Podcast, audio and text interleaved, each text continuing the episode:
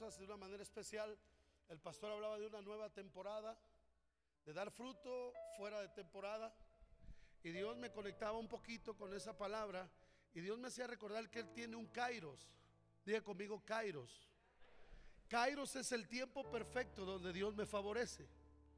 Hay dos clases de tiempo con los que vivimos. Vivimos con el cronos, el tiempo normal, horas, segundos, minutos, meses, años, días. Ese es el cronos. El kairos es el tiempo perfecto donde Dios nos favorece. Entonces Dios todo lo hace en su... Y cuando nosotros por discernimiento y por sensibilidad espiritual entramos en el tiempo de Dios, las cosas funcionan y todo nos favorece. ¿Sale? Entonces, abre tu corazón, abre tu espíritu. Creo que muchas cosas que a veces no nos salen a algunos es porque las hacemos fuera de o antes de. Y creo que ha, ha habido errores muy fuertes en esa área. Hay gente que a veces, ahorita usted va a oír un poquito, a veces nos adelantamos, a veces nos atrasamos. Porque lo más importante, eh, aparte de lo que les decía en la mañana también, es aprender a entender los tiempos de Dios. ¿Cuándo es que Dios te está empujando a hacer algo? Yo creo que la atmósfera, Dios nos prepare para entender los tiempos. Los tiempos en que Dios te mueve, los, porque hay tiempo de reír, tiempo de llorar, hay tiempo de edificar, hay tiempo de plantar, y eso habla de madurez. Hay tiempo de jugar, Ahí todo tiene su tiempo. La inmadurez habla cuando no entendemos los tiempos. Y hay gente que cuando hay que tener responsabilidad anda jugando. Y cuando hay que jugar se pone seria. Y hay gente que a veces no entiende los tiempos así normales. Mucho menos a veces entendemos los tiempos en que Dios nos va a favorecer. Pero yo creo un Dios que nos está abrazando, ¿crees eso? Y nos va a hacer entrar en sus perfectos tiempos. Diga conmigo como dijo David, en tu mano Dios están mis tiempos. A ver, diga conmigo, en tus manos Señor están mis tiempos. Vamos, háblelo y profetícelo. Señor, en tu mano están mis tiempos. Otra vez dígalo, Señor, en tu mano están mis tiempos. Es decir, siempre estamos en el tiempo de Dios. Hay que estar entrando en el tiempo perfecto de Dios. Cierra tantito tus ojitos, abrázate y escucha esto. Y escucha esto de Dios para ti. Y deja que el Señor te abrace porque el Señor va a hacer cosas especiales en nosotros en estos minutos.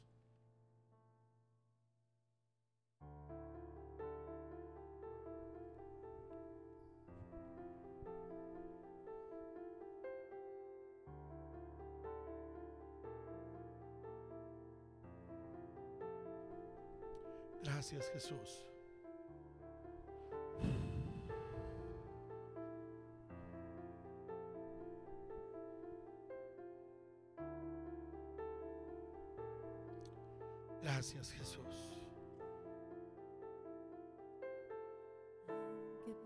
Pase el tiempo, sé Que tu promesa cumplirás. que tu promesa cumplirás. Nada en ti se perderá, Señor. Nada en ti se perderá. Esa es mi seguridad. Esa es mi seguridad.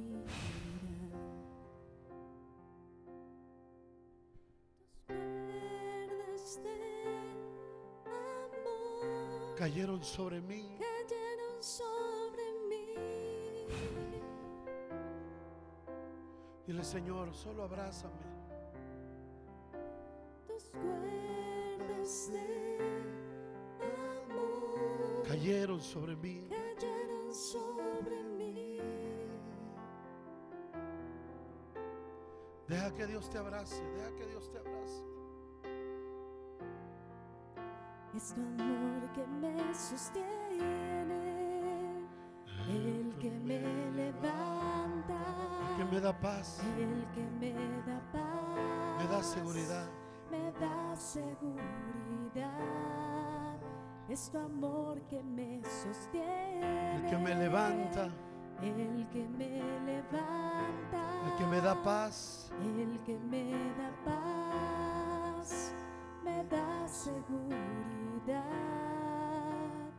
de lo que vendrá. Tú tienes el control, Tú nunca pierdes el control. Padre, abrázanos, abrázanos.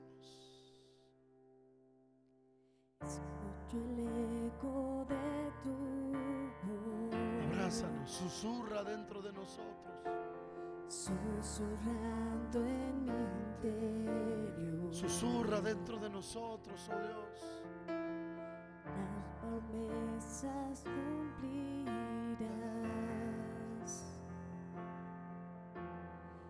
Esa es mi seguridad. Oh Jesús, Tus cuerdas de cayeron sobre mí, cayeron sobre mí. Oh, Tus cuerdas de amor cayeron sobre mí. cayeron sobre mí. Oh, Es tu amor que me sostiene, El que me levanta, el que me da paz, me da seguridad. Es tu amor que me sostiene, El que me levanta, el que me da paz, me da seguridad de lo que vendrá. Tú tienes el control, tú nunca pierdes el control. Shororo ba ba ba.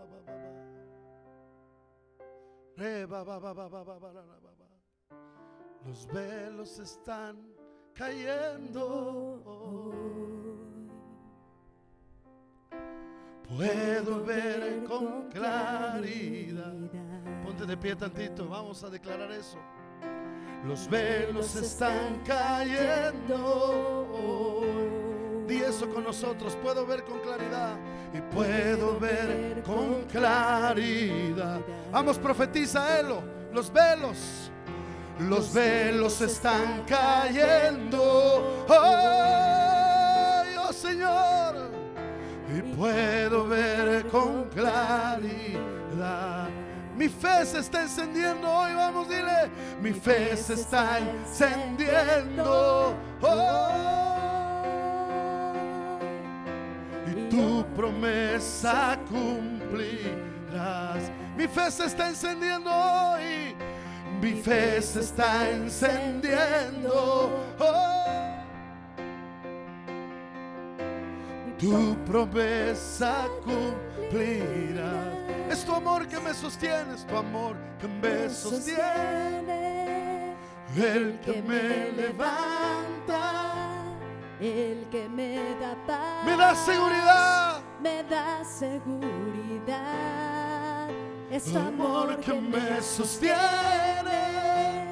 el que me levanta, el que me da paz, el que me da paz, me da seguridad de lo que vendrá. Tú tienes el control, tú nunca pierdes el control. Padre, tú nunca pierdes el control, tú tienes toda autoridad, todo dominio, tus tiempos siempre están prestos. Yo te pido, Señor, que podamos entrar a ese Kairos, a ese tiempo perfecto en el cual tú nos estás favoreciendo. Padre, que el Espíritu Santo con esas corrientes de agua nos lleve a entrar a ese Kairos de Dios, a ese tiempo perfecto de Dios. Haznos, Señor, en esta hora poder entender los tiempos perfectos, poder tener discernimiento de cuándo hacer las cosas en el nombre de Jesús. Porque de esa manera vamos a prosperar, vamos a avanzar cuando hacemos las cosas en tu tiempo. Abrázanos, Señor. Hoy tenemos la seguridad que tú estás aquí y los velos están cayendo hoy. Hoy nos está dando revelación de cosas más grandes, de cosas mayores. Hoy nuestra fe se está encendiendo. Oh. Oh. Oh. ¡Oh, Espíritu de Dios! ¡Oh, Espíritu de este Dios! Llena este lugar, Espíritu de Dios, amado Dios,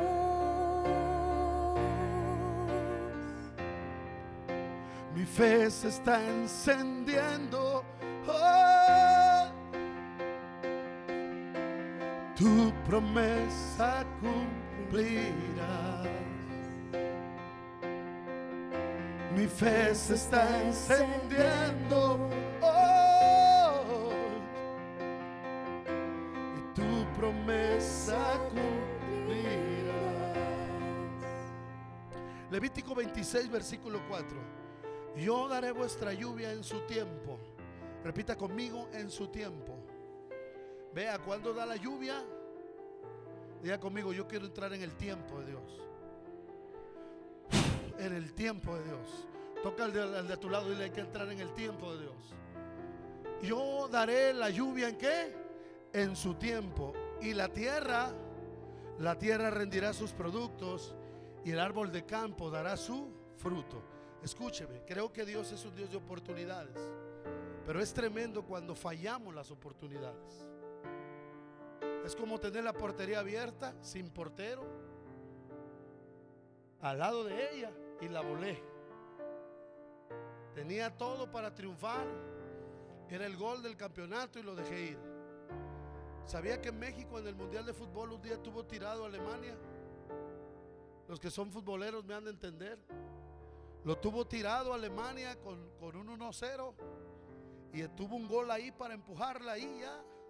Dejaron la oportunidad y a los 10 minutos que pasaron, pum, pum, y quedaron eliminados. Eso es por ponerte un ejemplo de cuando se pierden las oportunidades.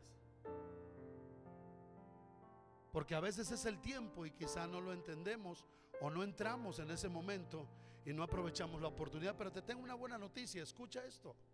Y vamos a dejar que el Espíritu se mueva entre nosotros. Escuche, escuche esto. Yo daré la lluvia a tu tierra. La lluvia a su tiempo. Deuteronomio 11:14. La lluvia temprana y la tardía. Esto es lo admirable de Dios. A mí me asombra. Es decir, vino una lluvia temprano y a lo mejor no entré. A lo mejor se me pasó el tiempo en la lluvia temprana. Si Dios fuera otro, dijera, pues ya se te pasó. Pero Dios todavía dice, voy a derramar lluvia temprana. ¿Y lluvia qué? Tardía. ¿Estás acá? O sea que nadie, a menos que de plano no quieras, nadie puede estar fuera de esa lluvia. A menos que de plano tú no quieras aprovechar la oportunidad. Un día, mira, ahí te va. Moisés, un día, venía con las tablas de la ley, con lo más sagrado de Dios. Traía la revelación de la ley al pueblo y cuando va bajando Moisés se da cuenta que el pueblo está en una fiesta de idolatría tremenda y Moisés molesto, ¿sabes qué hizo con las tablas? Si te acuerdas? Dile que está a tu lado, las quebró. Y vea lo que hizo Dios. Capítulos más adelante le dice Moisés, sube al monte y trae otras tablas como las primeras que quebraste. ¿Qué le dio? ¿Otra qué? ¿Cuántos van a entrar a esa oportunidad? ¿Estás acá? Vamos a aprovechar esa oportunidad. Algunos quizá no han entendido el mover de tu vida, el Espíritu, lo que Dios quiere a ti. Pero hoy se abre aquí una atmósfera de oportunidad. Yo creo que el Espíritu Santo nos abre aquí un mover para que nos metamos y podamos volver a entrar a una temporada de fruto, temporada de gloria, temporada de victoria. Pero vamos a entrar a ese tiempo y aprovechar esa oportunidad. Pero hoy te digo algo, mira, aprovechar esas oportunidades tiene sentido. Dios le dio esa oportunidad a Moisés, pero hubo un tiempo que Moisés otra vez otra vez le volvió a ganar y esto es duro y esto es una lección para todos nosotros, incluso los que servimos a Dios. Le volvió a ganar su ímpetu, le, volvió a ganar su fuerza. Y un día Dios le dijo, háblale a la peña. ¿Y sabe qué hizo? Molesto con el pueblo, golpeó la peña. Y Dios un día le dijo, mira la tierra contémplala con tus ojos. Porque tú Eso no quita lo grande que fue Moisés delante de Dios. Pero usted cree el dolor que sintió su corazón de Moisés. Vas a ir ungir a otro por cuanto tú no me honraste. Un solo momento y el desaprovechar la oportunidad a Moisés le tuvo un costo. ¿Estás acá? A verle que está a tu lado. Esta es nuestra oportunidad. Vamos, en el nombre de Jesús, esta es nuestra oportunidad. Vamos, ¿cuántos están acá? ¿Cuántos dicen, Señor, esta es mi oportunidad? Yo quiero entrar al tiempo perfecto donde Dios nos favorece. Yo quiero entrar al kairos de Dios, al tiempo donde Dios, Dios dice, te voy a levantar, te voy a usar. Este es el tiempo. Si, si uno de nosotros, por ejemplo, no hubiera entendido el llamado, no hubiera dado el paso de fe y no hubiera dejado todo, se me hubiera ido la oportunidad de servir a Dios. En mi caso dejé el fútbol profesional. Ya no se ve mucho. Te estoy hablando de que hace 25 años. Pero mira, valió la pena entender que era el tiempo de dejar todo y rendirme a Dios. Era el tiempo, el momento de abandonar todo. Cuán importante es entender los tiempos. ¿Cuánta gente se ha casado fuera de tiempo? ¿Cuánta gente ha hecho negocios fuera de tiempo? ¿Cuánto a veces incluso ministerios se han ido de las coberturas antes de tiempo? Mire, yo llevaba seis años sirviendo al lado de mi pastor y me decían ya es el tiempo, pero yo no sentía ese tiempo. Yo tardé 14 años hasta esperar el tiempo que en verdad Dios me estaba enviando. No quería equivocarme en eso, porque dar un paso en falso en el reino es peligrosísimo. Así que yo te invito ahorita, levanta tus manos, por favor, y dile, Señor, yo quiero entrar en esa temporada perfecta tuya. Yo quiero entrar en el Kairos, en el tiempo perfecto de Dios. No quiero moverme sin que esté en el tiempo exacto de Dios. Señor, dile, en tus manos están mis tiempos. En el nombre de Jesús, en el nombre de Jesús, Espíritu Santo. Aquí hay tu, tu iglesia, tu pueblo, Señor, que queremos entrar en el tiempo perfecto. Movernos en los tiempos del Espíritu, en el tiempo en que tú nos estás favoreciendo. Tú hablas ahorita que este pueblo va a dar fruto fuera de temporada, Señor, porque tus tiempos no tienen que ver con las crisis que hay acá en la tierra. Señor, tú eres fiel a aquellos que te buscan. Espíritu de Dios, hoy tu iglesia entramos en esos tiempos. Dale un aplauso al Señor Jesús. Toma tu lugar tantito. Gracias, gracias, gracias. Gracias. Sabes que los tiempos humanos no molestan para nada a Dios. Él tiene tiempos perfectos. En tiempos de hambre Dios envió un profeta a alimentar una viuda. ¿Se acuerdan de eso? Era tiempo de crisis y Dios le dijo, mira, tú hazme a mí una torta de pan con ese poquito de aceite y esa poquita de harina. Y le dijo, y no se te va a acabar la harina, ni va a escasear el aceite. En tiempos de hambre, ¿qué hizo Dios? Le alimentó. O sea, los tiempos de Dios están por encima de los tiempos humanos. Para Dios las crisis humanas no son crisis en el cielo. Aquí lo importante es que tú no caigas en las crisis terrenales si estés en el tiempo de Dios. Estés en el tiempo en el que Dios te favorece. Creo que Dios ha estado hablando y creo que Dios a muchos de ustedes los va a impulsar a entrar un tiempo donde el favor de Dios lo van a ver de manera extraordinaria. Un tiempo donde Dios te dice edifica. Imagínense que los pastores no hubieran entendido los tiempos. Cuando no se veía nada de esto, ahorita me platicaban y mi fe se fue más para arriba todavía. de todo lo que acá ha sido. Pero ¿cómo entender que es el tiempo? ¿Cómo entender que es el impulso del Espíritu? No nos gana el miedo, no nos gana el temor. ¿Cómo entender que podemos entrar en el Kairos de Dios? Y le voy a decir algo, la Biblia dice, bienaventurado el hombre que no anduvo en consejo de qué, ni en silla de sino que la ley de Jehová está y en su ley medita, será como un árbol que plantado en monte. Diga conmigo corrientes de agua. Diga conmigo corrientes de agua. Diga la presencia de Dios, la palabra de Dios. Diga conmigo el Espíritu Santo. Diga corrientes de aguas. O, sea que si estoy en la presencia, si estoy en la palabra, si estoy en el Espíritu, si estoy ahí plantado junto a la corriente de la palabra, junto al fluir del Espíritu, si estoy ahí plantado, ¿cuándo daré el fruto? En su tiempo. Y todo lo que hace es que dará fruto en su tiempo y todo lo que haces prosperará. Dile que está a tu lado, plántate en las corrientes, plántate en las corrientes, ya no lo dudes. Vea la palabra, vea la presencia y todo lo que hagas Dios te favorecerá. Fuera de la presencia, fuera de la palabra, no vamos a entrar en esos tiempos de gloria.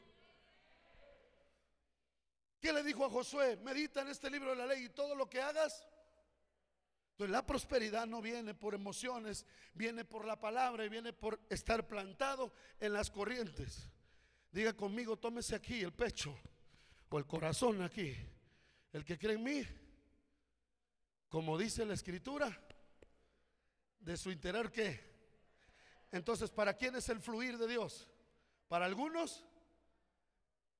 Entonces el que no está fluyendo, el que no está sintiendo eso, el que no está, quiere decir que no está ni en Cristo el que cree en mí, como dice la, de su interior correrán ríos de agua viva. Y esto hablaba, así dice la escritura en el contexto, y esto hablaba del Espíritu Santo que habían de recibir todos los que creyesen en Él. Porque el Espíritu Santo dice, todavía no había venido por cuanto Jesús no había sido glorificado. Pero hoy el Espíritu Santo está acá. Hoy si alguien no quiere fluir es porque no cree. Pero todos podemos fluir. Esto no se trata de superungidos. No se trata de superhombres. Se trata de una iglesia que le cree a Dios. Se trata de una iglesia que está fluyendo.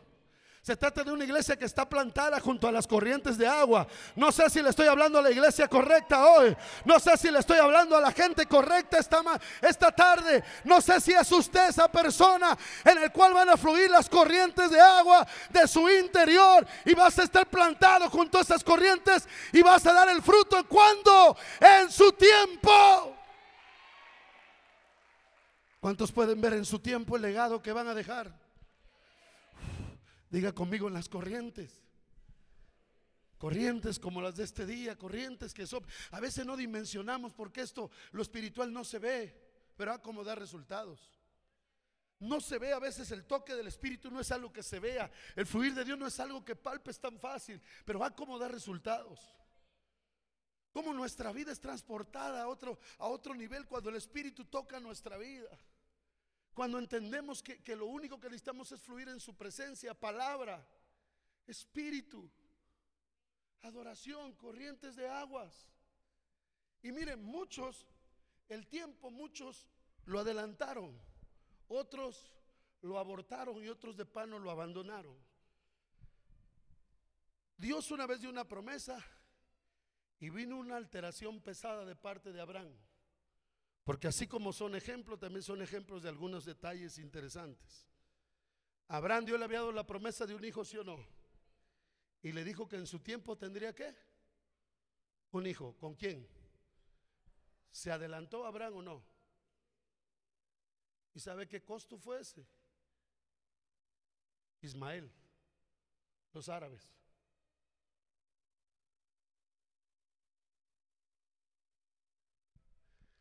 ¿A qué se adelantó Abraham? Al tiempo. Sansón,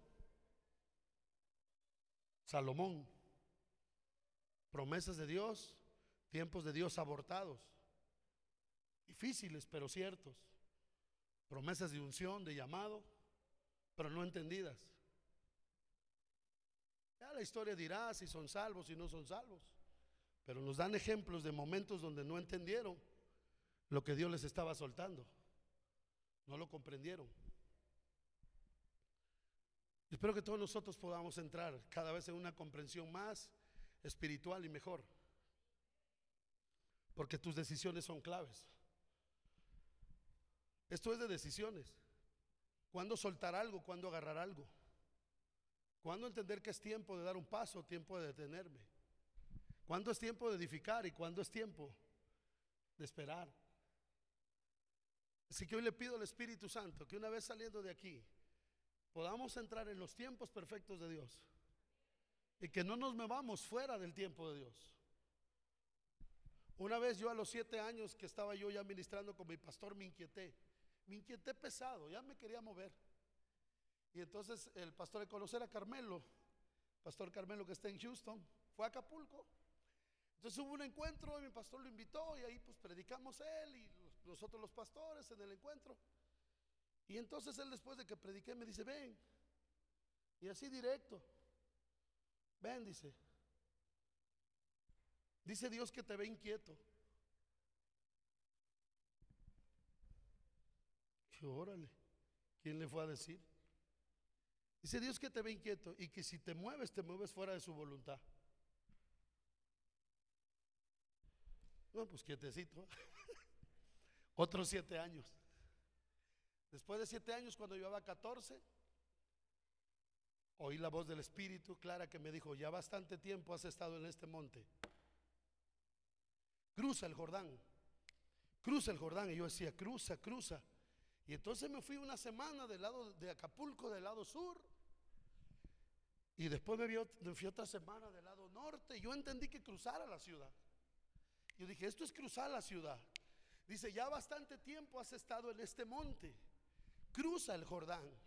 Entonces me puse a ver esa palabra en Josué, lo que era cruzar, entrar a la tierra prometida. Y Dios me dijo, es el tiempo que entres a la tierra de promesas. Porque no te voy a dejar hasta que yo haya hecho todo lo que te he dicho. Y eso me lo dijo Dios cuando yo me iba a la escuela bíblica. Me dijo, he aquí que tú vas por allá y donde quiera que fuere yo te guardaré y te volveré a regresar a esta tierra, Acapulco. Créeme que yo hubiera escogido otro lugar para servir a Dios. Pero tengo una acapulqueña que es amorosa de Acapulco hasta donde ella. Y Dios me dice, te voy a regresar a esta tierra hasta que yo haya hecho contigo todo lo que te he dicho. Entonces eso me indicaba que yo iba a la escuela y tenía que regresar por voz de Dios. Y cuando regresé, ya estoy ahí, cuando me dijo, cruza el Jordán, yo dije, es del otro lado de Acapulco. Y entonces sí ya me inquieté y ahora sí le hablé a mi pastor, lo cité, sé que esto no es fácil para los pastores, pero Dios nos tiene que preparar a todos para esto. Me senté con él y le dije, mire, ya sin dudarlo, ya llegó mi tiempo. Y espero me entienda. Y él así como, digo, mire, le voy a ser sincero, ya mi corazón está moviéndome a otro lado. Y si, ¿a dónde? Pues aquí, Acapulco, aquella esquina o a la otra. ¿Y cómo? No sé cómo. ¿Qué vas a hacer? Usted nomás dígame el sí. Yo ya entendí que debo cruzar el Jordán. Usted nomás dígame sí. Y él yo creo, pues a lo mejor dijo, ¿cómo le va a hacer? ¿verdad? Dice, pues ándale, inténtalo. Y a los tres meses le digo, oiga, ya tengo un lugar allá que voy a rentar. Y me dice, ¿dónde? Dentro de Plaza Sendero. ¿Conocen las plazas esas senderos? Hoy se llaman patios. Ahí nació la iglesia nosotros, dentro de la plaza. Cobraban 25 mil de renta, a mí me lo dejaron en 3 mil. ¿Tiempo de qué? Tiempo perfecto en el que Dios nos qué? Nos favorece. Cuando yo le dije voy a iniciar dentro de una plaza, miren, nosotros los domingos nos salíamos a la tarima y Cinépolis estaba enfrente. Ahí tengo unas fotos. Sinápolis estaba acá y nosotros adorando ahí, va. Entonces algunos hermanos se quedaban así. Pues los poquitos que éramos, 5, 6, 7, 8 que empezábamos. Pero hablo del favor de Dios cuando es el momento exacto en que te mueves. Y eso es lo que necesitamos, discernimiento espiritual de los tiempos para que vayamos dejando un fruto. ¿Estás acá? Porque lo que más glorifica a Dios, ¿qué es? El fruto. En esto es glorificado nuestro Padre, en que llevemos mucho ¿qué? Yo les quiero felicitar por el fruto que están dando como iglesia, pero hay mucho más fruto. ¿Le puedo dar un aplauso a Dios por eso? Ahorita te voy a decir lo importante de dar fruto. Vamos, dáselo fuerte. Si tú eres una iglesia que da fruto, dáselo fuerte. Si tú eres un pueblo que estás para dar más fruto, dáselo fuerte. Porque en esto es glorificado Dios. En que Naucalpan, el centro de fe de Naucalpan, lleve fruto, mucho fruto. Y en esto será glorificado el Padre del cielo. En que ustedes lleven mucho más fruto. ¿Se molestó Dios, sí o no, cuando no vio fruto en alguien? ¿Sí o no se molestó el Señor? Hace rato tocaba algo el pastor Alain cuando vino con la higuera. ¿Y qué hizo? Sécala. Y se oye fuerte, pero la secó. ¿Por qué la higuera? ¿Sabías que la higuera es una de las plantas diseñadas, hechas por Dios para dar fruto en cualquier terreno? Checa las propiedades de la higuera. Y la higuera tiene todas las propiedades para dar fruto. Entonces Jesús se molesta con la higuera. Porque era tiempo que la higuera, a pesar de cualquier circunstancia, estuviera dando fruto. Y la secó. Y hubo otra que le iba a cortar, si se acuerdan? ¿Y qué dijo alguien por ahí? Un viñador. Cuando Jesús la iba a cortar, esa es otra. Y la iba a cortar también porque no tenía que. A ver, dile que está a tu lado, están hablándote. A ver, dile fuerte, te están hablando. La iba a cortar porque no daba el que está en mí, el que permanece en mí y no lleva fruto, ¿qué? Dile que está a tu lado, ahí. El fruto glorifica a Dios. Y ahorita voy para allá porque yo creo que Dios les ha dado aquí una gracia para dar fruto. Pero espérenme, voy para una palabra interesante con esto. Pero quiero motivarte a que tú aproveches los tiempos porque es tiempo de dar un más fruto. Todavía más fruto. Di conmigo, yo quiero glorificar más a Dios. A ver, di conmigo, dando fruto. Sí, mira, lo hacemos cantando y alabamos y exaltamos a Dios. Pero el mayor gloria que se lleva a Dios es el fruto de nuestra vida, los resultados de la fe. ¿Estamos acá? Y yo creo que aquí van para más fruto. El pastor Alain hablaba de una multiplicación. Pues yo creo que es una iglesia que se ha acostumbrado a dar fruto y que está permanentemente mentalizada para dar un mayor fruto. Porque es una iglesia que quiere glorificar a Dios. Dile que está a tu lado. Por eso cuídate de no dar fruto. Frutos de justicia en tu vida. Frutos dignos de arrepentimiento y frutos de almas. ¿Para quién? Hay muchas maneras de fructificar. Y el Señor se molesta con esa higuera, la va a cortar y entra alguien y dice, espérate, dame chance. Mira, déjame que qué. Que la qué. Que la abone. Déjame que la abone un tiempo y que la riegue. Y al año vienes y si no da fruto, ahora sí la cortas. Dile que está a tu lado, hola. Dile, hola. Mira, algunos lo fuerte, díselo, hola, hola. Sí. Oportunidad, otra vez.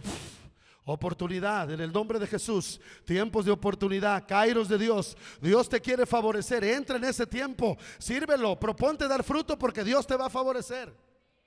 Levántate a dar fruto porque Dios te va a favorecer. Kairos de Dios, vamos a entrar en el tiempo de Dios. Creo que es el tiempo de un mayor favor para ustedes. Y aprovecha ese tiempo. Porque hay gente que de repente tú la llamas, no quiere, ya cuando quiere, ya todo pasó. Y ya lo único que le tienes que decir, ahora no, siéntate. Porque desaprovechó qué? El tiempo en que Dios. Vamos, vamos para allá. Mire, el tiempo es, es, importante el tiempo. Voy con una escena de Jesús. Se sube un monte, ve su ciudad y le dice, Jerusalén, Jerusalén, que matas a los profetas y a todos los que te son enviados. ¿Cuántas veces te quise juntar como la gallina junta sus polluelos en lo que hiciste. Vendrá el tiempo que tus, tus enemigos te sitiarán, te estrecharán. Ojo con lo que decía el pastor Alain. ¿Quiénes están ahí para luego aprovechar la oportunidad? Tus enemigos. Ojo, dice, ¿cuántas veces te quise juntar y tú no quisiste? Dígale que está a su lado, oportunidad. Algunos de ustedes ya es la segunda, la tercera, métete hoy. Oportunidad. Porque tus enemigos saben que están esperando, que tú desaproveches. Que tú desaproveches ese tiempo que Dios te abre, esa oportunidad que Dios te abre. Que tú no aproveches ese tiempo donde Dios, si hay un enemigo acérrimo de que Dios no nos bendiga y no nos favorezca, es el diablo. Pero Él tiene muchas maneras de distraernos del tiempo de Dios. Hay veces que, la iglesia en ocasiones es inmadura en eso porque a veces el pastor le dice, hija, no es tiempo de eso. Y la iglesia en vez de entender que, que tú conoces tiempos espirituales se molesta. Espérame tantito, ahorita no es tiempo de eso. Y como que uno a veces en ese aspecto es inmaduro. Entonces Jerusalén era, era el tiempo perfecto. Jesús estaba visitando. Dios mismo había bajado a la ciudad. A los suyos vino. ¿Y los suyos qué? Y entonces Él les dice, vendrán cuando te van a sitiar, te van a estrechar. Y les dice, claro, por cuanto no conociste el Kairos, el tiempo en que yo qué, te visitaba. Hoy en el nombre de Jesús yo creo que hay que aprovechar el tiempo de la visitación de Dios, el tiempo de la visitación del Espíritu Santo, el tiempo y la era del Espíritu donde está levantando su iglesia donde como nunca está usando su iglesia, ¿lo crees? Dile que está a tu lado, es tiempo de levantarte. Dios quiere usar tu vida, Dios quiere levantar tu vida. Entra el tiempo donde Dios está levantando la iglesia. Ya no solo super ungidos, Dios quiere ungir la iglesia. Dios quiere que la iglesia entremos toda al tiempo perfecto de Dios.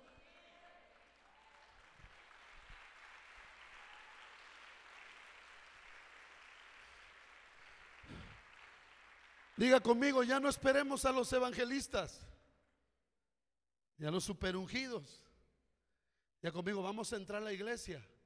Gracias por invitarnos y aprovechar este momento. Nos sentimos privilegiados, pero ustedes son la iglesia que Dios va a usar. Nosotros nomás venimos a chuchar aquí tantito, pero en realidad usted no necesita de superhombres ni gente con esto y lo otro. Dios quiere ungir a la iglesia. ¿Estás acá? Dios siempre ha querido levantar a su pueblo, a su iglesia. Claro que los ministerios vamos a estar ahí, pero a veces estamos esperando que llegue un evangelista para que haya milagros. Dile que está a tu lado, los milagros deben ser pan de todos los días con nosotros. A ver, dile que está a tu lado, acostúmbrate a los milagros. ¿Cuántos están acá? Una hermana una vez, ay hermano, es que yo ya me cansé de vivir de milagros.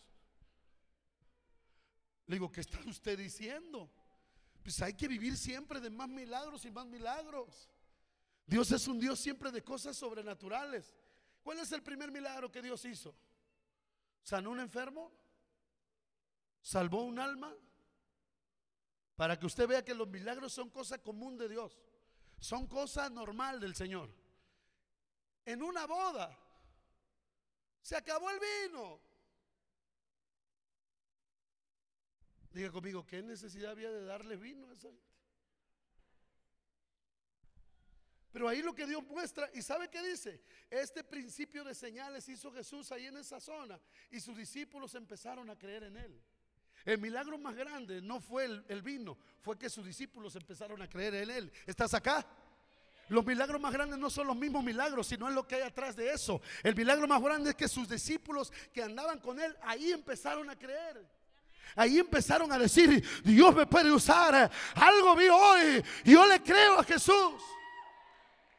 Mira, hay cosas más grandes que los milagros y eso es lo que creo que aquí puede pasar. Una iglesia que sea testiga de eso más, que nosotros los hijos de Dios provoquemos esos milagros.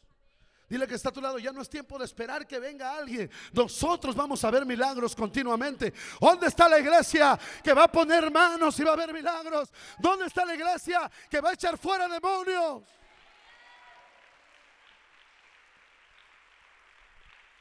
Mírate tus manos. Estas señales seguirán a los que creen en mi nombre. ¿A poco dijo apóstoles? Dijo profetas, dijo pastores, estas señales seguirán a los que creen en mi nombre, pondrán manos sobre los enfermos y los enfermos. Yo creo que hay gente aquí nada más que se tiene que atrever. Ya te dije yo hace rato, déjale el resultado a quién. Tú haz lo que él manda. Tú líder en el nombre de Jesús te sano. Te sano en el nombre de Jesús. Porque luego oramos, Padre, en el nombre de Cristo, sánale. ¿Y a quién nos mandó Dios? Entonces a veces la fe se queda corta porque decimos, ven Señor, sánale. El Señor dice, yo te mandé a ti. Tú nomás haz lo que Él dice, pon tus manos sobre los enfermos. ¿Los enfermos qué? Entonces ve y dile, te sanamos en el nombre de Cristo. Claro, lo hace Él. Pero dile, te sanamos. Te vas, demonio, en el nombre de Jesús te vas. Este no es tu lugar y te vas en el nombre de Jesús. Un día unos niños allá en la escuela bíblica eran de casa hogar y decían tío, los decían tío a los que los cuidábamos. Entonces un día me tocó a mí cuidarlos, tío, no dormimos anoche porque pues tuvimos muchas pesadillas, tío. ¿Por qué? Pues es que sentimos aquí muchos demonios, tío. Y le digo, yo entré a la puerta y ya se fueron. Y yo para ejercitar la fe de los niños, ¿no? Le dije, no, miren, en el momento que yo crucé la puerta, esos demonios se fueron. Y los niños, mire, vengan, vengan. Le digo, trae a todos, ya vinieron. Le digo, cuando yo crucé esa puerta, los demonios salieron. Y ya les llevé un texto. Y a ver, digan conmigo, se fueron. Y, a los niños, y todos decían, se fueron. Y yo digo, ahora digan, en el nombre de Jesús se fueron. Y decían ellos, en el nombre de Jesús se fueron. Se durmieron. Y al otro día le digo, ¿qué hijo? No, tío, dormimos. Digo, ¿ya ves? Porque a veces es solo cuestión de ejercitar nuestra fe. Así que es tiempo de provocar milagros. Es tiempo en el que Dios va a favorecer mucho más a esta iglesia con milagros más grandes. ¿Estamos acá? Ahorita que nos levantemos, dejemos que el Espíritu nos haga entrar a ese tiempo. Levanta tus manos cuando el Señor. El Espíritu Santo cae sobre mí y yo entro a esa temporada de lo sobrenatural. Yo entro a ese Kairos donde tú vas a empezar a usar mi vida. No tengo un nombre, no tengo un título, pero yo creo en Jesucristo y creo en el poder de su Espíritu Santo. Y cuando vayas a tu oficina, pon manos. Y cuando vayas a tu escuela y veas una necesidad, acércate y dile en el nombre de Cristo vas a ser sanada. No perdamos la oportunidad de que nuestra fe se ejercite y veamos su gloria. Hay milagros más grandes que los propios milagros. Los diez leprosos regresan, le dicen, váyanse, presentes el sacerdote, lleven una ofrenda. Y cuando ellos fueron en el transcurso que iban, sanaron los diez leprosos. Pero el milagro ese no fue más grande. Lo más grande era la obediencia, que fueran al sacerdote. Porque la obediencia genera milagros. Pero a veces nosotros tenemos nuestros ojos más en los milagros que en lo que pasa abajo de ellos. Y hay cosas que provocan milagros. Tu obediencia y tu fe provoca milagros. Tu carácter, tu santidad. Hay una mujer que dice, mi hija está siendo atormentada por un demonio. Señor, mi hija está grave, atormentada por un demonio. ¿Y sabes qué hace Jesús? Dice que él va con los discípulos y la ignora. Pasa de largo, no le hace ni caso. Y aquella mujer sigue, Señor, ten misericordia de mí. Mi hija está siendo gravemente atormentada por un demonio. Y los discípulos le dicen, cállala, maestro. Esta nomás viene gritando atrás de nosotros.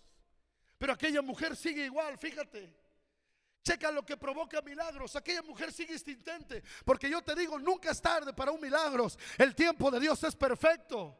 Nunca es tarde para aquellos que le están creyendo a Dios a pesar de cualquier cosa. Y entonces esa mujer le sigue gritando, Jesús, ten misericordia de mí. Otro se hubiera quedado, ve, Pedro, Pedro, el que anda con Jesús me está gritando. Y dice que es líder de grupo, líder de zona. Y me anda gritando aquí. Es el pastor de no sé qué, ve el carácter que tiene. Y a veces la amargura nos roba milagros.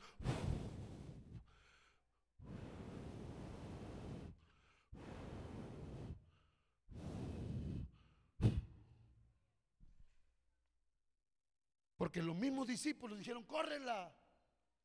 Y sabe que ella siguió con la misma actitud. Volteala de lado, dile, sigue con la misma actitud. Vamos, dile que está a tu lado, sigue con la misma actitud porque está cerca de milagros más grandes.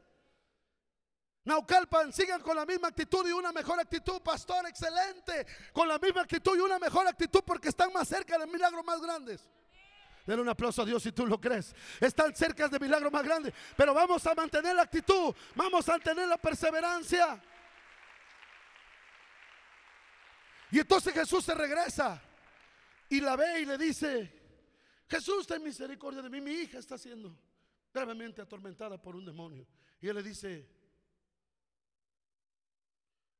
Yo no vine a ti, yo vine a las ovejas perdidas de la casa de Israel. Otro dardo. Imagínate que te digan ahorita no es tu tiempo, es el tiempo de ellos. Era para que esa mujer hubiera desistido. Pero checa la historia. Otra vez no sé si me estés entendiendo el mensaje. La mujer siguió, siguió con la misma actitud. La mujer sabía que hay un tiempo en el que Dios la iba a favorecer. Ojo, hay un tiempo en que Dios te favorece, pero no cambies tu actitud. No cambies tu actitud. Si hoy no hubo respuesta, la habrá mañana. Y si no la hay mañana, la habrá pasado. Pero el tiempo de Dios llega. El tiempo de Dios sucede. Dios jamás deja avergonzados a sus hijos. ¿Estás acá?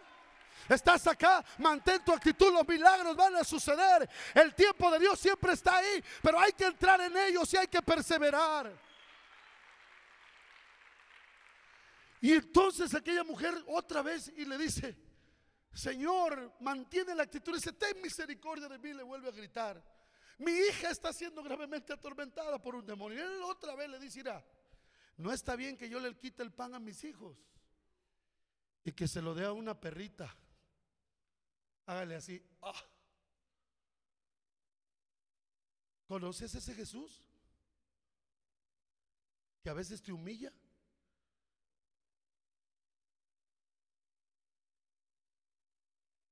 ¿Conoces a ese Jesús que a veces como que nos ignora?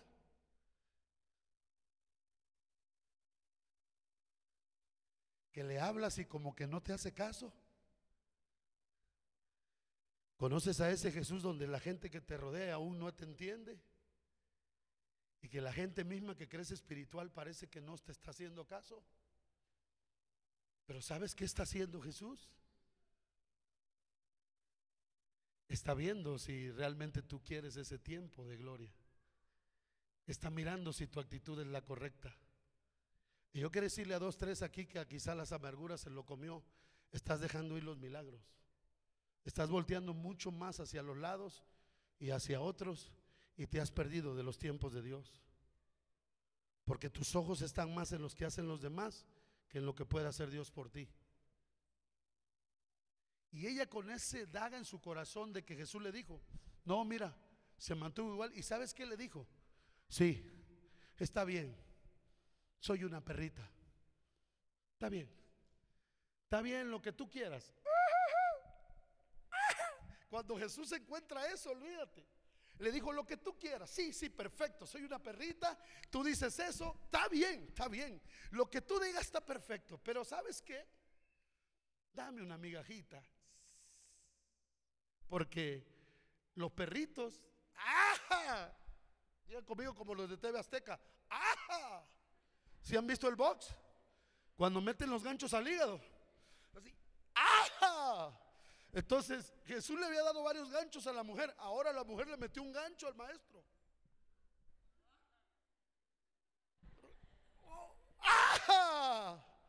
Le dijo, sí, sí, lo que quieras. Pero los perritos, los perritos comen de las migajitas que caen de la mesa de los amos. Y entonces el maestro Dijo, ve la Biblia y ve lo que está escrito hasta en signos de admiración. Dice, oh, oh mujer. Eso está tremendo ya. Eso es ya decir, mujer, logré lo que quería. Logré sacar de ti todo lo mejor que tienes. Y yo le digo algo, el Señor está trabajando con ustedes porque está queriendo sacar todavía lo mejor que tienen. Viene el tiempo de algo todavía mejor, pero el Señor está trabajando para sacar todavía lo mejor. Y sabes que cuando él dice, oh mujer, ahora le dice, pídeme lo que quieras. ¿Qué quieres que haga por ti? Diga conmigo, carta abierta, cheque en blanco. A veces eso es carta abierta. Imagínate que Dios te diga, ¿qué quieres? Entonces, ¿sabes qué te digo? Por favor, no te pierdas en el trayecto porque viene el tiempo en que Dios te va a favorecer. Pero Dios está viendo tu actitud. Dios está viendo que no abandones el proceso, que no abortes el proceso. Demas me ha desamparado, dijo Pablo, se fue amando más este mundo. Ese abandonó el tiempo de Dios, de plano se cansó. Y yo le digo, yo le entiendo y le comprendo humanamente. A usted y a mí hay tiempos en que queremos abandonar todo. Es cierto que a veces nos cansamos. Es cierto que a veces eh, el alma se fatiga. Pero hoy le digo en el nombre de Jesucristo, permanece, porque el tiempo de Dios te va a visitar y te va a favorecer como nunca antes. Y te vas a admirar cómo Dios te va a favorecer. A todos nos llega el día del favor de Dios. A todos nos llega el momento que Dios nos levanta, el momento que Dios nos unge, el momento que Dios nos usa. A todos nos llega ese tiempo. Y yo creo que ustedes están provocando ese tiempo. ¿Cuántos están acá provocando el kairos de Dios? El tiempo que Dios se mueva entre nosotros. Mira, hay cosas que suceden, que, que muchos esperan que sucedan y hay otros que están provocando que las cosas sucedan. ¿De cuál eres tú? El que provocas que las cosas sucedan. Esta mujer provocó, provocó y estuvo ahí insistente. Y aún no se desanimó porque sabía que Dios podía sanar a su hija. Sabía que Dios lo podía hacer. Estoy hablando con la gente correcta. Dile que está a tu lado, permanece, no desistas. Permanece, no desistas. Dile, Dios te va a favorecer próximamente. El tiempo de Dios te va a visitar, no desistas. No desistas porque el tiempo de Dios va a llegar. Ahí tiene a un Mefiboset olvidado, lisiado de los pies, olvidado ya. Era el heredero del trono y quedó olvidado en un basurero, en lo de bar, olvidado para siempre, ya con hijos. Lee la Biblia y Mefiboset tenía hijos viviendo en el basurero. Pero el tiempo de Dios siempre llega. Pero ahí te va, él se sentía tan mal, tan mal, que cuando lo mandó a traer el rey, porque el rey preguntó, ¿hay alguno? Vea cómo siempre llega al día. El rey David preguntó, llegó el tiempo y dijo, ¿hay alguno? Por favor, ¿alguien sabe de alguno de la casa de Saúl? ¿Alguien conoce uno de la casa de Saúl? Empezó a gritar David y dijo, sí, va uno de sus siervos, Señor, y yo conozco uno. Se llama Mefiboset, está lisiado de los pies. ¿Dónde está el Lodebar? Y dijo David, mándenlo a traer, porque siempre hay un tiempo en que Dios va a ver por ti. Hay un tiempo que se va a abrir una ventana y Dios te va a levantar. ¿Cuántos están acá? ¿Cuántos dice el Señor? Yo estoy esperando ese tiempo. Yo quiero entrar, Señor. El tiempo en que voy a ver tu favor en mi casa. Voy a ver tu favor en mis hijos. Voy a ver tu favor en mi familia. Señor, yo me meto. Yo quiero ese tiempo y aquí estoy. Plantado junto a qué? Dígalo fuerte, plantado junto a qué. Ahorita usted que pase al frente se va a plantar las corrientes de las aguas que nos abracen y que el tiempo de Dios oportuno llegue y cuando sea necesario te favorezca. Tráiganlo. ¿Y sabe cómo llegó Mefiboset? Y ese es nuestro problema a veces. Y entiendo porque a veces pesa sobre mucho de nosotros el pasado. Muchos todavía a veces la pobre autoestima. Si alguno también, como decía Lain, Dios levanta de lo vil, de lo menospreciado. Creo que algunos de nosotros no tuviéramos chance, pero nos llegó la oportunidad. Yo nací en la sierra de Guerrero, en la vil pobreza. No está ni en el mapa, y si alguno lo, lo conoce en el mapa, ahorita levante la mano y póngase de pie. Corinto Guerrero.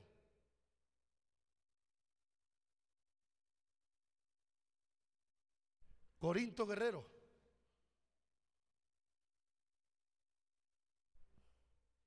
Ahí, ahí estaba yo, ahí crecí, en la vil pobreza, sin luz, sin agua. Nuestra luz eran los quinqués de petróleo. Nos limpiábamos con los olotes del maíz o las hojas del campo cuando íbamos al baño. Había que espantar, le dicen en mi tierra, los cuches. Había que espantar los cuches cuando íbamos al baño. Ahí crecí yo en esa vil pobreza. Nunca supe lo que era llevar dinero en la hora de recreo. El único vehículo que veía en mis ojos era un burro. Pero Dios tenía un tiempo. Pero siempre fui un ilusorio, un soñador. Yo decía, un día voy a viajar mucho. Era mi lema, sin ser cristiano. Otra vez la boca, agua con el poder de la boca. Yo decía, voy a viajar mucho y era un niñito de 6, 7 años. Y si un día voy a viajar mucho, pero viajaba para la sierra y viajaba caminando con los pies de mi mamá hinchados, con la bolsa de tomate acá y en la vil pobreza.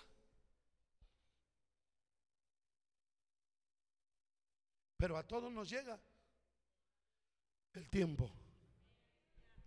Pero cuando ese pasado es más fuerte, a veces no lo aprovechamos. Cuando llega Mefibosé, ¿cómo crees que llegó? Llegó con la cabeza agachada. ¿Y sabe qué le dijo el rey David? levanta tu cabeza.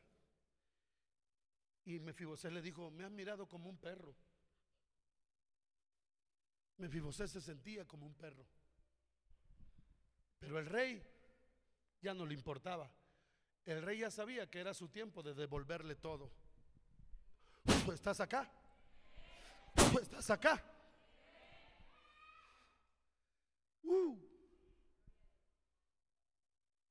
Apenas hice un primer viaje fuera del país por primera vez. Para muchos quizá puede ser algo común. Para mí fue algo emocionante.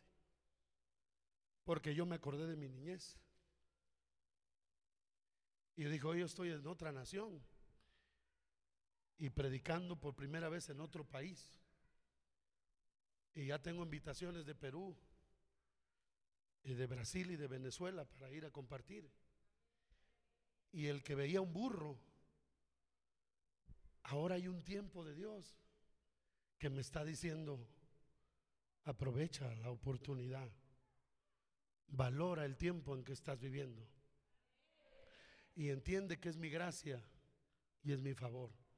¿Qué le dijo el rey David a Mefiboset? Te voy a pedir algo, Mefiboset, y es lo que nos va a pedir a todos, y ojalá lo podamos seguir entendiendo. Pastor, la bendición no se va a parar, pastores, la bendición va a seguir. Creo que ustedes han sabido estar en la presencia, nos consta de algunos años, quizá no cerca, pero sí de lejos viendo el testimonio, y han sabido permanecer en la presencia. Y creo que eso seguirá siendo la clave de todo. Y es lo único que Dios nos pide a los que servimos, no te vayas de mi mesa. Simplemente siéntate a mi mesa y te voy a devolver todo. Es lo único que le dijo a Mefiboset, escuche, le dijo, solamente te voy a pedir algo. Yo te voy a devolver todo lo que fue de tu padre. Todo va a ser tuyo, van a trabajar para ti. Dile que está a tu lado, wow. Eso se llama favor. Van a trabajar para qué? Para ti. Y todo lo que trabajes se los vas a venir a dejar a él, le dijo David. Pero solamente le pidió algo. Yo quiero que cuando yo coma la mesa, tú estés sentado conmigo. Dile que está a tu lado. Salirte de la presencia de Dios hace que no recibas nada cuando corren los años. Hay gente que se desespera y se levanta y se va y Dios está donde mismo. Dios no se mueve. Él siempre está donde mismo, pero nosotros nos movemos para allá, para acá y a veces nos movemos de su presencia. Y hoy le digo algo, plántese en las corrientes. Plántese, coma en la mesa con Dios, que Dios te va a devolver muchas cosas. Que Dios te va a restaurar muchas cosas. Que tú vas a ver su gloria porque el tiempo de Dios va a llegar. Y Mefiboset fue favorecido, fue levantado, se olvidó de su miseria y aún sus hijos ya no crecieron en el basurero, crecieron en el palacio del rey. Escucha esto, sus hijos crecieron en el palacio del rey porque nuestros hijos han crecido donde no crecimos nosotros. Él está creciendo donde no crecí yo. Ellos están creciendo donde no crecimos nosotros. Ellos están entiendo al Kairos, al tiempo. Hay padres que tenemos que pagar el precio. Todo lo que hagas te va a contar para tus hijos. Yo creo mucho esa palabra. Escucha esto y recíbala en su silla. Diga conmigo todos los que son padres, todo lo que hago para Dios cuenta para mis generaciones. Y se lo voy a decir, ¿sabe qué dijo? ¿Sabe por qué lo hizo David? Cuando le dijo a Mefibosé, le dijo, por amor a Jonatán, tu padre. En pocas palabras le dijo, te voy a devolver todo, porque lo que hizo tu padre conmigo, eso está escrito en la cuenta. Yo le digo a todos los que están acá, que tienen hijos, sírvele a Dios porque todo lo que haces hoy con todo tu corazón le está contando a tus hijos.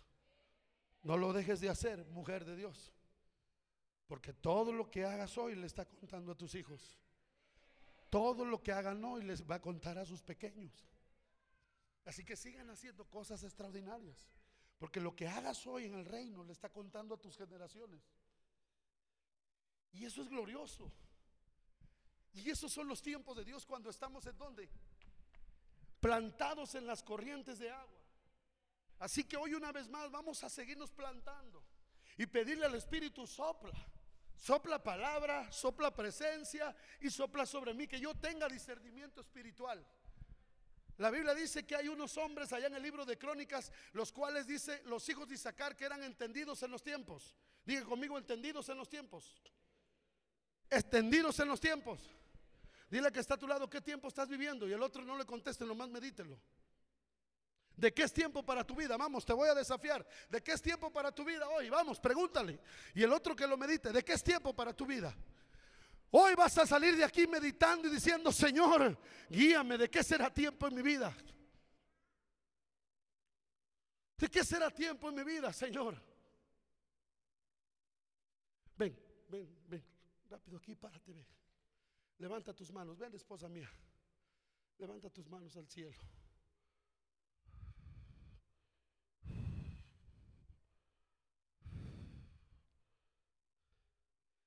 Señor, quita toda duda. Que ella escuche tu voz y la voz del consejo, también de sus pastores. Y que no tenga temor porque tu tiempo le favorece. Pongo mi mano y declaro que el tiempo tuyo es ahora sobre ella.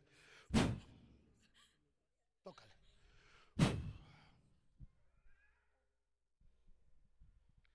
Diga conmigo, plantado en las corrientes de aguas. Voy a dar fruto en mi tiempo. Algunos jovencitos se están preparando para una temporada más adelante de mucho fruto. Yo pensé que iba a ser el Messi de, México, pero fui Gordesi. Pero aproveché mi tiempo de dejar el fútbol y entrar a este llamado. Entrar al tiempo donde entendí que Dios me estaba llamando. Que era el tiempo de dejar todo y servirlo a Él. ¿Cuándo entender los tiempos? ¿Cuándo saber que Dios está ahí? La reina Esther, voy terminando. La reina Esther Dios la quiere usar. Y llega un momento de crisis donde un malvado quiere que asesinen a todos los judíos. Diga conmigo la reina Esther. Diga conmigo la iglesia. Fuerte, profetícelo. Somos la iglesia. Diga, y somos en este tiempo. Tal parece que muchas cosas están en contra de nosotros hoy con todo lo que está surgiendo en leyes, ideologías y todo. Tal parece que hay movimientos que nos quieren oprimir en el país, pero yo creo que el Señor tiene su Esther. ¿Cuántos quieren eso conmigo? El Señor tiene su Esther. Diga conmigo, el Señor siempre tiene su Esther. Y entonces, en medio de este tiempo donde querían mandar a matar a todos los judíos, está un hombre del Espíritu Santo y está también una muchachita llamada Hadasa. Una muchachita llamada Hadasa Esther. Y entonces su tío le dice, Esther, necesitas interceder por nosotros y presentarte al rey. Pero ella le dice, tío, pero si yo me presento al rey cuando él no me llama, eso significa muerte. Y el tío le dice, mira, mira Esther, si tú no lo haces, fíjese, respiro y liberación vendrá de otra parte. Y quién sabe si a ese tiempo tú también has llegado. En pocas palabras le dijo, es tu oportunidad y es tu tiempo de levantarte. Porque si tú no lo haces, lo hará alguien más. Y es tiempo de nosotros, la iglesia, de muchas cosas. Y es tiempo para ti de levantarte en tu familia. Cuando yo me levanté en mi familia, de donde soy del pueblo, y todos mis familiares, mi esposa sabe. Fui el oprobio de toda la familia, fui el primero que creyó. Hoy han pasado 20 años y hay muchos en mi pueblo que se han convertido a Dios. Pero el primero era rechazado. Mis tías me cerraban la puerta en las narices. Para mis tías era la escoria de la familia. Pero hoy cuando ha pasado el tiempo, el último testimonio es una niña que hoy ya no es tan niña, tiene 25 años. Pero dice ella que cuando ella tenía 7 años, y yo fui a Tecpan y empecé a orar ahí en una reunión de Navidad por la familia. Ella se espantó y se fue atrás de un refri. Y atrás del refri estaba oyendo todo y dice, tío, yo recuerdo cuando usted dijo, muchos de esta familia se convertirán a Cristo. Y quiero darle la noticia que ahora yo trabajo en México y ya me convertí al Señor. Y me acuerdo mucho de aquella oración. ¿Cuánto pasó? Pero Dios siempre tiene que tiempos, pero alguien se tiene que atrever a hacer ese Esther. Que arriesgue lo que tenga que arriesgar porque es el tiempo que nos levantemos. Y esa muchacha les dice, ok, vamos a hacer algo. Ok, ayúdenme, vamos a prepararnos, vamos a ayunar todos. Y vamos a ayudar todos y yo me voy a presentar al rey y si muero, que muera. Y conmigo, ay, ay, ay. Entonces le empezaron a preparar, pero le digo algo. Para prepararla usaron, usaron especias aromáticas. Dile que está a tu lado, ungüento, unción. ¿Estamos acá? La mejor manera de prepararnos para el tiempo de gloria es en la presencia de Dios. Es en la unción de Dios. La mejor manera en que estés listo para entrar al tiempo de Dios es entendiendo el mover de su espíritu, su presencia, es llenándote de Él. Y entonces la prepararon y ¿qué creen? Se presentó con el rey. Y había de dos. O el rey la mataba o el rey les extendía el cetro. Y el cetro era una especie, obviamente el trono del rey que la, extendía. Y cuando el rey extendía el cetro, era decir, pídeme lo que quieras. Y cuando Esther se presenta, en el tiempo que Dios la llamó, en el tiempo que se quitó los miedos, que se preparó y creyó que era la elegida, Esther se levantó y cuando llegó con el rey, en vez de que el rey la matara cuando la vio, el rey la dejó acercarse y el rey le hizo así. Le extendió el cetro y le dijo, pídeme lo que quieras. Y eso se llama el kairos de Dios. El tiempo en que Dios te favorece, porque no es por obras, para que nadie se gloríe. ¿Es por qué? Por gracia.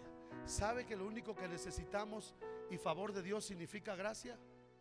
Diga conmigo gracia.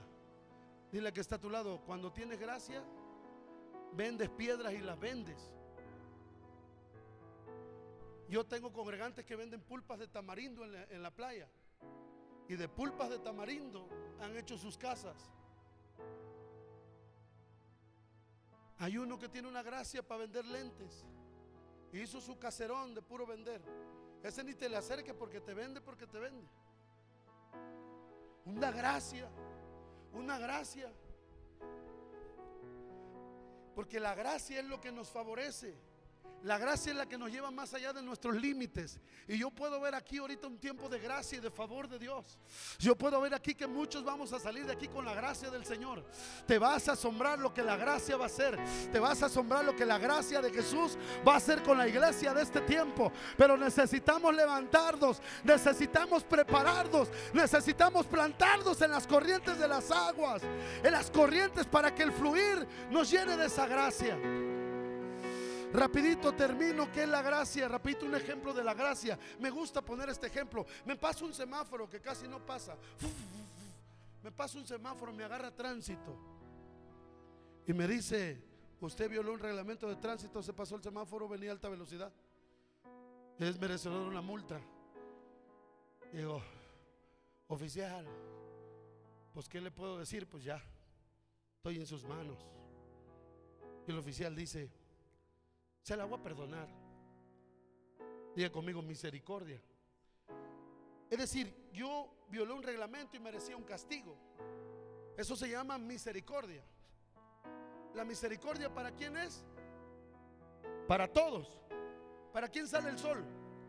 Buenos y malos. La misericordia de Dios son nuevas. ¿Qué? Fallamos y Dios nos tiene que. Pero la gracia no. La ley y la verdad vinieron por medio de Moisés.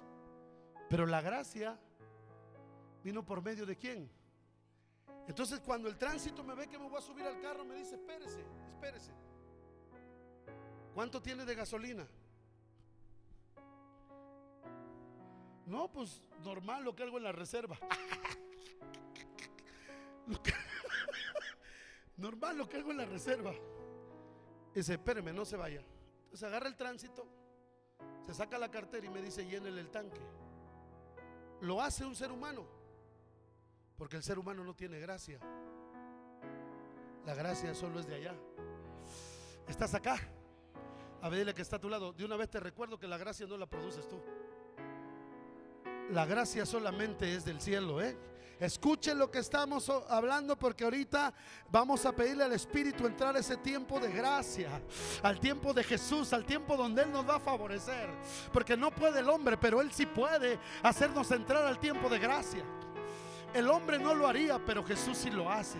Porque Él no solo te perdona y te tiene misericordia, sino te dice, llénale el tanque. Ahí te van mis dones, ahí te va mi palabra, ahí te va mi unción. Llénale el tanque y sírveme. Te quiero dar gracia. Tenemos un sobrino aquí en San Juanico y andaba mal el tremendo. Yo no sé si ahora ande bien.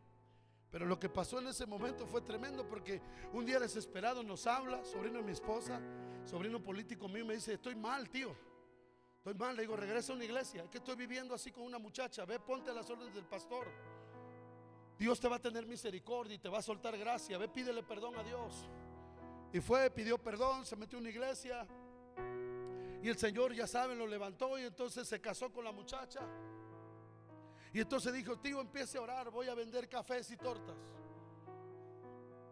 Y empezó a vender cafés y tortas. Ahí pegado unas fábricas. Y de repente tenía tres puestos de cafés y tortas. 2.500 tortas diarias. Y un centra del año. Y dice su papá, yo no sé qué le ven a las tortas, si nomás le embarra frijol, le mete la esa.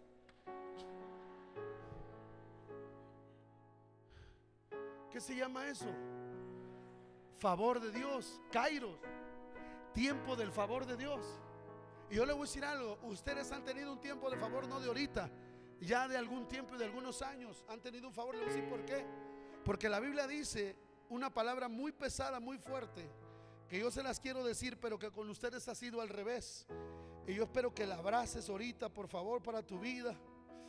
Oh Señor, gracias por lo que tú estás soltando aquí. Quiero que escuches esto. Escuches esto. ¿A dónde viene el reino? Escucha, ¿a dónde viene el reino? ¿A dónde viene la gracia? ¿A dónde viene la manifestación? ¿A dónde vienen los resultados? Escuche. Mateo 21, 43. Por tanto yo les digo, vean lo que él se enojó con su pueblo judío. Yo le digo que el reino de Dios será quitado de ustedes. Eso le dijo a su pueblo. El reino de Dios será quitado a ustedes. Dile que está a tu lado, aquí no. Vamos, dígalo fuerte, aquí no. Aquí no, aquí no. Diga conmigo fuerte, aquí no. Vamos, dígalo, aquí no. Bueno, el Señor dijo, el reino de Dios será quitado de ustedes. Dice, y les será dado a gente, fíjate literal lo que dice, a gente que produzca, que produzca los frutos de Él. ¿A dónde viene el reino? Donde la gente está produciendo frutos. ¿A dónde se suelta la gracia? Donde la gente quiere dar fruto. ¿Están acá? Yo he oído los testimonios del pastor, a mí me decían, ¿cómo le está haciendo? Pagando renta 12 mil, pagando terreno otro 10 mil mensuales y luego construyendo. ¿Cómo le hace? Yo le digo a mi esposa, estamos pariendo cuates. Y muchos pastores de Acapulco tienen 30, 40 años sin edificar. Me dicen, ¿cómo le hizo, pastor? Yo digo, mira, aquí no hay fórmula. Aquí no hay una estrategia humana que yo te diga, le hice así, le hice así. Mira, ni yo sé qué hice. Lo que sí creo es que estoy en el tiempo del favor de Dios. Y estoy en el tiempo de la gracia. Y Dios me dijo, métete, métete, aprovecha porque el tiempo de mi gracia está sobre ti. El tiempo en que te voy a favorecer. Estamos acá. Pero me recordó, produce frutos. Y hoy le digo acá, a ustedes se ha manifestado el reino y se va a manifestar más, porque ustedes son una iglesia que se ha acostumbrado a dar fruto. Voltea con el de al lado, dile, nos están hablando. Nos están hablando. ¿A qué se han acostumbrado? ¿Y a dónde va el reino? ¿A dónde hay que? ¿A dónde va la gracia? Así que yo les digo, preparémonos para una nueva temporada del favor, preparémonos para un Kairos mayor de Dios, donde Dios les va a favorecer aún con más cosas más grandes. Creo que viene el tiempo donde seguramente, y ya está pasando, este lugar les está quedando chiquito. ¿Están acá? Pero bueno, Dios en el tiempo sabrá la guianza a los pastores, a las nuevas generaciones. Pero lo que sí les digo, hay una gracia permanente sobre ustedes y esa gracia la han cuidado, la han valorado. Yo sé que esa gracia es lo mayor que atesoramos porque viene del cielo y si permanecemos a ti así, eso no se va a ir, eso va a ser permanente. Porque este no es una, no es una experiencia, esta es una habitación con Dios. No se trata de experiencias emocionales, se trata de vivir en la presencia, en los tiempos oscuros, en los tiempos negros, en los tiempos de prueba, pero en los tiempos de victoria, en los tiempos de fe, mantenerse permanentemente nos va a hacer entrar al favor de Dios. Y Dios va a decir, Naucalpan, oh, oh Naucalpan, oh Naucalpan, me han asombrado, pídame lo que quieran. Yo estoy esperando más todavía de ese tiempo. Dios me, Dios me diga, pídeme. Le platiqué al pastor el sueño. Es muy grande. Yo no sé si me alcance. Pero es una ciudad de fe, esperanza y amor. Pegado a, a Diamante, ahí en las playas de Acapulco. Yo no sé si nos dé, pero sería algo extraordinario e histórico para convenciones, para muchas cosas. Pero un día me llevé a mi hijo y lo jalé conmigo y, yo estaba hasta llorando y él me veía. Y le digo, mira, papi, tú lo puedes hacer.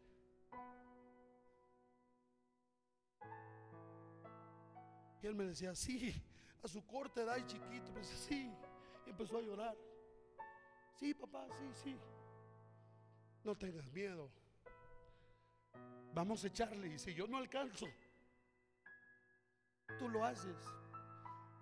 Pero Acapulco debe tener una ciudad de fe, esperanza y amor. Porque el sueño es que haya hoteles, que haya centro recreativo. Es muy grande. Y ahorita yo no veo mucho, pero así ha sido mi vida. Ha sido sin ver muchas cosas. Y ejemplos tenemos de muchos de ellos. Y yo lo único que creo es en la gracia y en el favor de Dios. Para empezar, yo creo que alguien va a llegar y nos va a dar el terreno. Porque son millones de pesos. Son terrenos muy costosos. Pero alguien Dios va a tocar. Y, si este sueño es de Él, Él lo proveerá. Yo solo creo en la gracia y en el favor de Dios. Estamos acá. ¿Quieres entrar al Kairos? ¿Quieres decirle, Señor, ya no me quiero salir de las corrientes? Ya no quiero descuidar la palabra. Ya no quiero descuidar la presencia. Ya no quiero descuidar mi actitud. Quiero esperar el tiempo en que tú me vas a favorecer. Porque yo creo que es un tiempo de gracia. Y por eso fueron convocados hoy. Para que la gracia todavía sea mayor. Porque no podemos recibir nada que no nos fuere dado del cielo. ¿Tú entiendes eso? Que no puedes hacer nada que no te fuere dado del cielo. Pero ahora ponte en pie y di conmigo así como en el cielo.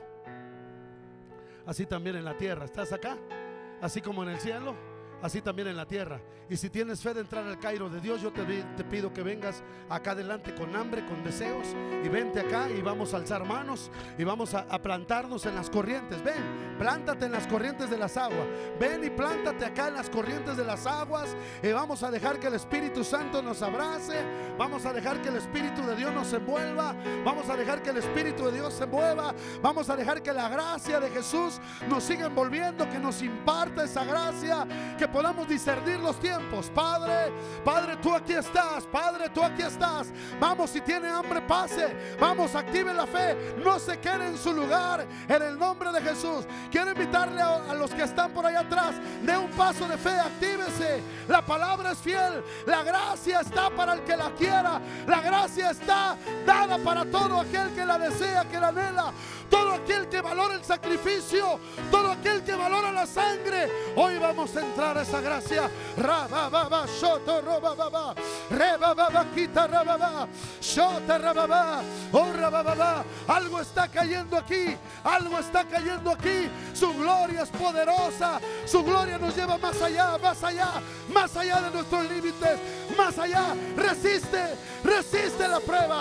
Shoto roba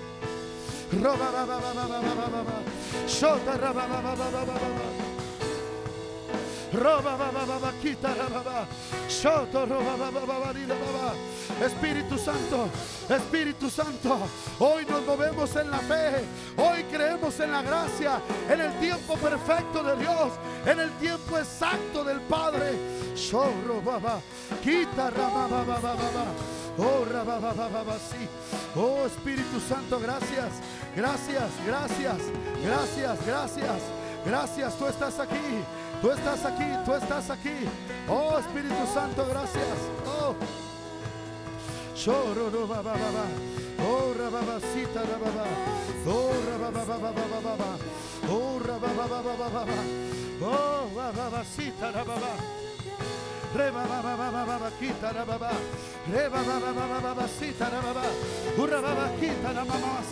Espíritu Santo, que podamos comprender el tiempo, el momento, en el nombre de Jesús, que podamos entrar ahora, ahora, ahora, Señor, a ese Kairos, a ese favor de la gracia del cielo, en el nombre de Jesús.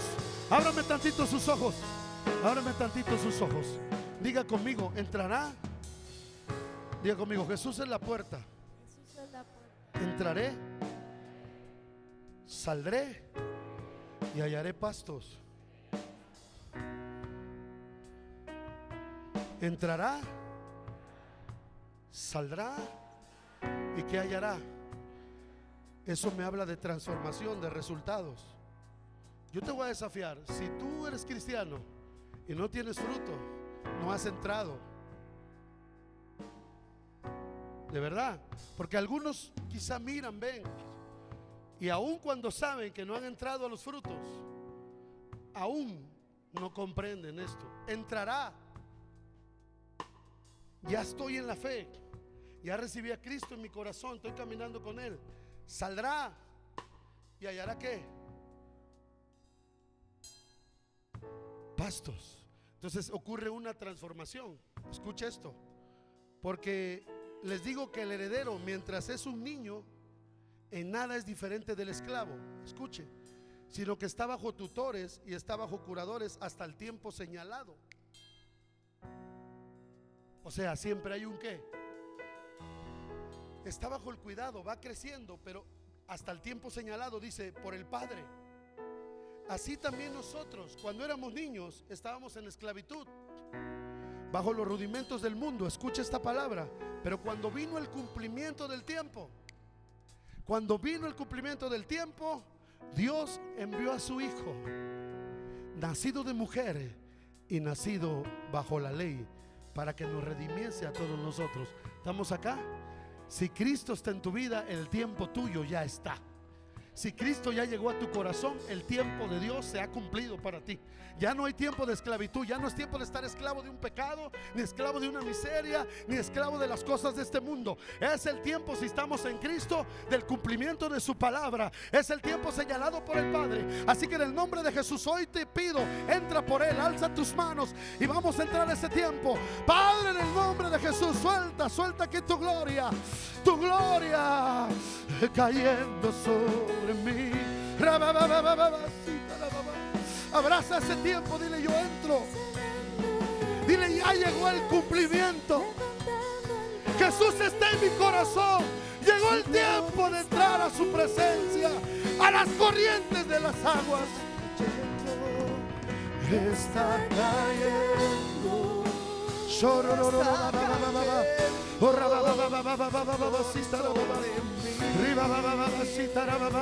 Espíritu Santo, fluye aquí, fluye aquí.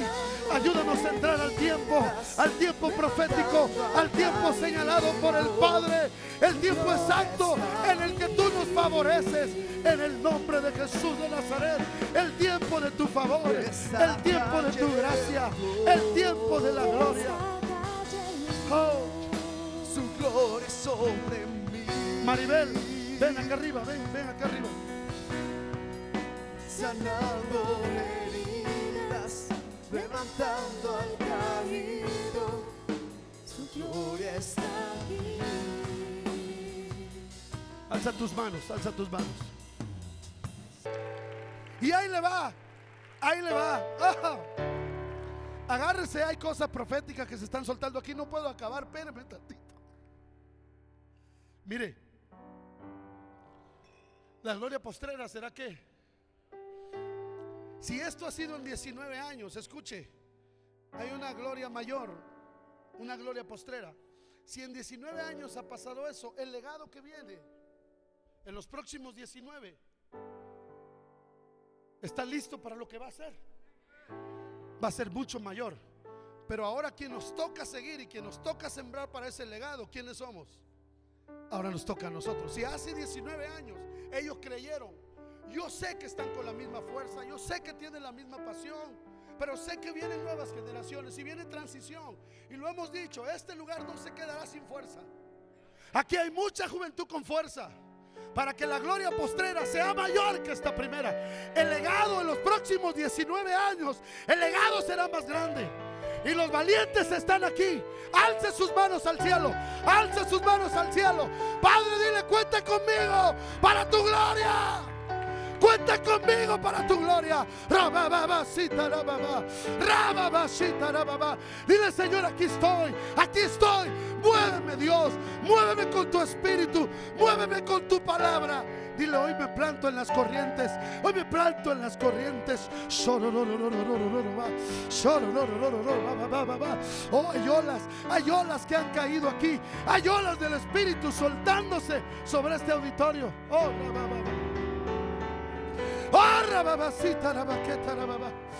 Úsalos, úsalos Dios, úsalos más, úsalos más para esa gloria, úsalos más Señor, que estén listos en el tiempo. Yo te pido que todo este grupo y aún más esté listo para el tiempo que viene.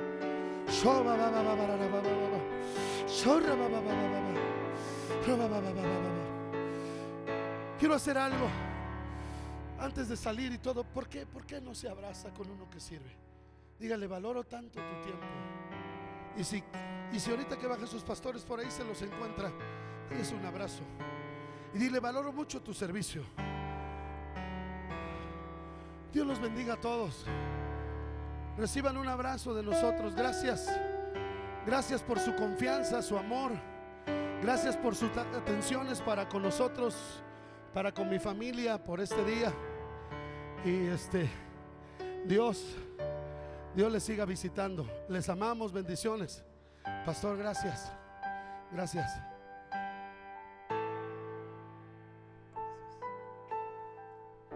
Amén. Amén. Pues Dios les bendiga, hermanos. Vámonos directo a sus células, directo al trabajo, directo a la obra del Señor. Qué bendición, hermanos. eh, Lo que Dios ha, ha- ha dado para toda la iglesia durante todo este día. Así es de que Dios los bendiga. Un favor enorme.